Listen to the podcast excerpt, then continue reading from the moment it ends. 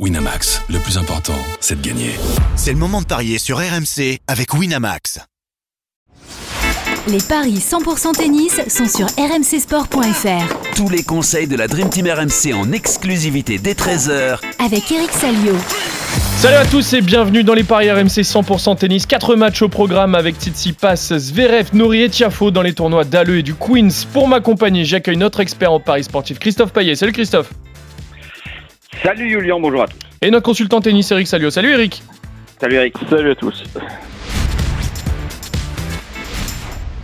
Euh, Eric, pour l'instant, c'est 0 sur 2 parce que forcément, je ne vais pas compter le match d'Arthur Fils face à Carlos Alcaraz qui a été euh, annulé. Euh, tu, voilà, vous êtes trompés tous les deux, messieurs, sur Andy Murray. Toi, Christophe, tu as Ouais. cru en Manarino, donc pour l'instant, tu as, un petit point. Et euh, il y a le match entre Cornet et Sakari qui a, lieu. euh, la grecque mène 1-0 face à la française. Ouais, 6-4 dans la première manche pour Sakari face à Cornet. Manarino, bah logique, j'ai été surpris du pari d'Eric. Après, on s'est bien trompé tous les deux sur Murray. Ah oui. En plus, il a pris une tôle. C'était peut-être beaucoup, en fait. C'est c'est 10 matchs d'affilée, Eric. C'est 10 victoires, c'est deux Bah, tournois gagnés en Challenger. on s'est précipité. C'est vrai que j'aurais dû appliquer mon théorème. Hein. C'est quelqu'un qui me l'a fait remarquer sur Twitter, et effectivement. Et puis d'un autre côté, euh, oui, on s'est précipité parce que, ok, il restait sur 10 victoires, mais contre des joueurs euh, assez moyens, on va dire. Là, il est tombé sur un gars quand même assez solide. Même si, bon, Dominor ne gagnera pas Wimbledon, mais Non. il a pris une tôle. Hein. Il a pris une tôle, donc conséquence, il sera pas tête de série à Wimbledon. Et ça peut être un petit souci pour lui euh, lors du tirage au sort. Ah oui, il pourrait peut-être rencontrer un gros, euh, un gros dès le début. Euh, donc, messieurs, du coup, soit vous faites tous les deux 1 sur 3 si Cornet gagne, ou alors Eric, tu feras 0 sur 3 et Christophe, tu feras 2 sur 3 si jamais euh, Sakari venait à l'emporter. Donc voilà, deux, deux scénarios différents qui peuvent euh, contenter tous les deux ou seulement Christophe. On commence avec le tournoi du Queens, messieurs, et la rencontre entre Jordan Thompson et Cameron Norrie. Thompson, petite surprise hein, du tournoi de Sertogenbosch puisqu'il est arrivé en finale. L'Australien qui a une petite longueur d'avance sur Nori au niveau de la préparation sur herbe parce que à part le premier tour, Nori n'a pas joué depuis Roland. Qui est le favori, Christophe? Nori, 1,50, c'est logique. 2,40 pour la victoire de Thompson. Nori mène 3-2 dans les confrontations. Mais ça commence à dater puisqu'ils ne se sont pas joués depuis 3 ans. Euh, tu le disais, Jordan Thompson a, beaucoup joué sur gazon, 10 matchs, 8 victoires, puisqu'il était en demi-finale à Surbiton, battu pour Murray, mais c'était un challenger. Il a fait finale à Sertogenbosch, pardon, où il a battu Griekspoor. Euh, J'ai pas compris trop le, programme de Thompson qui est allé euh, entre, euh, entre des matchs sur terre battue. Il est allé faire euh, trois challengers en Corée du Sud. Il en a Exactement. rapporté un à Guangzhou entre Munich et Roland Garros.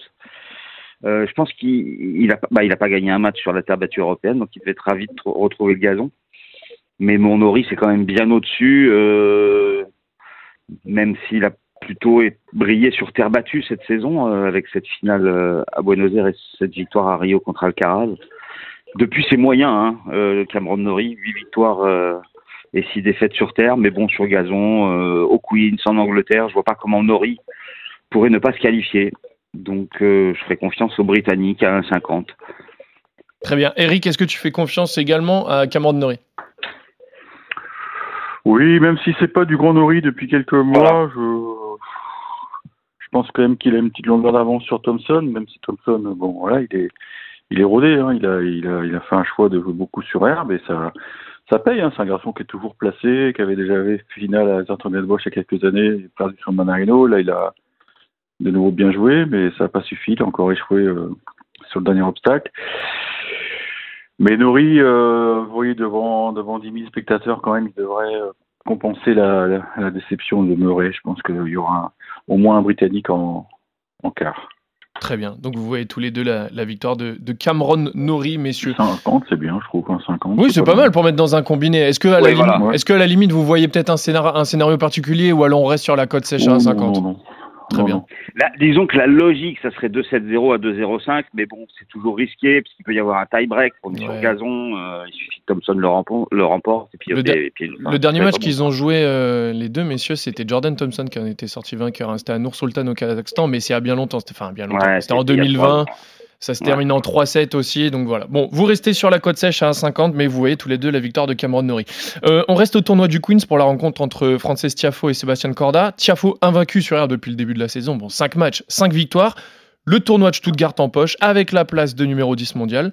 Corda lui reprend petit à petit après sa blessure au poignet. Euh, au poignet, oui, c'est ça. Avantage Tiafo, hein, Christophe Avantage Tiafo, 1,58 pour l'américain, 2,20 pour Corda. L'autre américain, 3-1 dans les consultations par, pour Tiafo.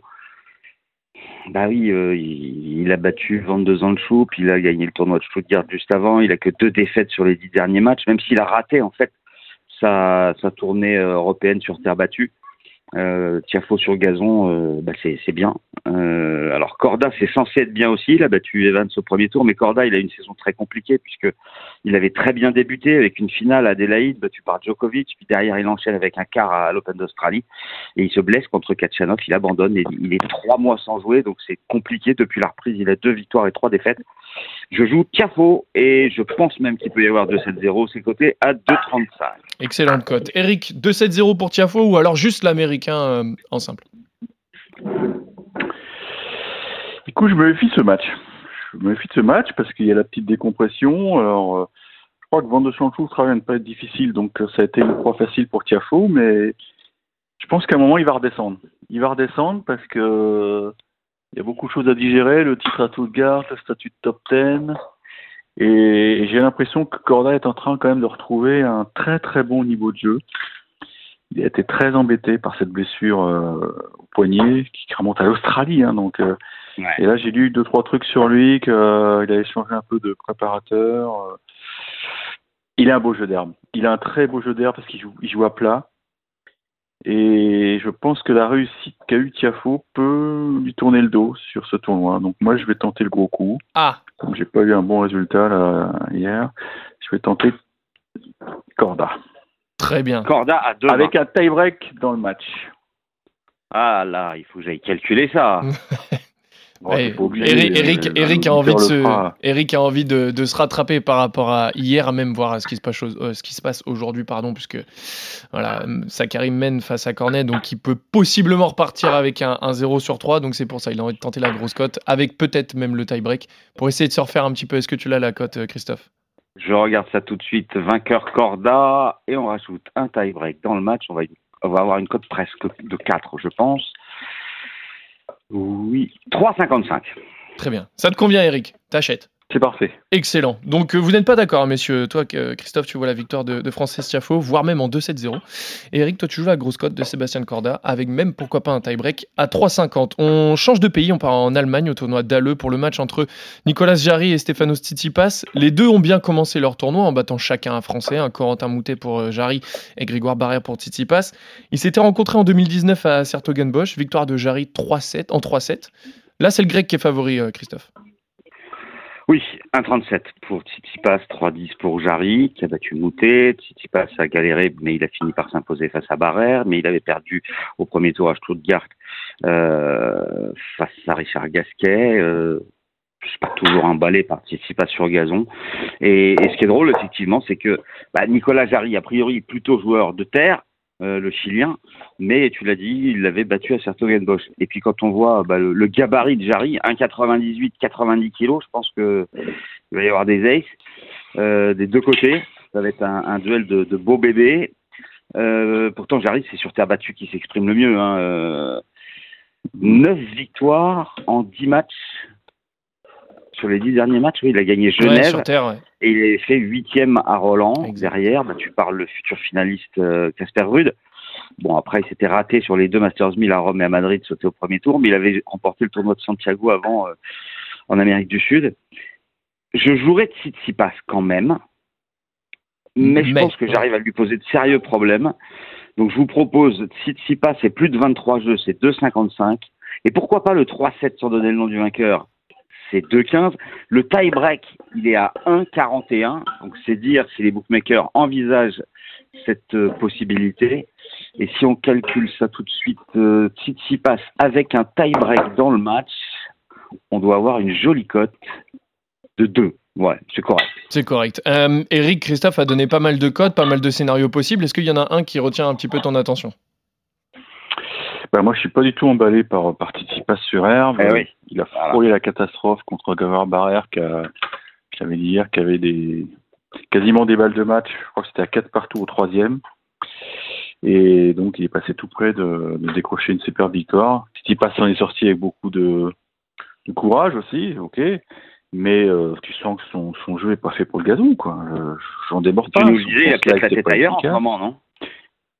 Oui, aussi. Bon, on va pas revenir là-dessus, mais bon.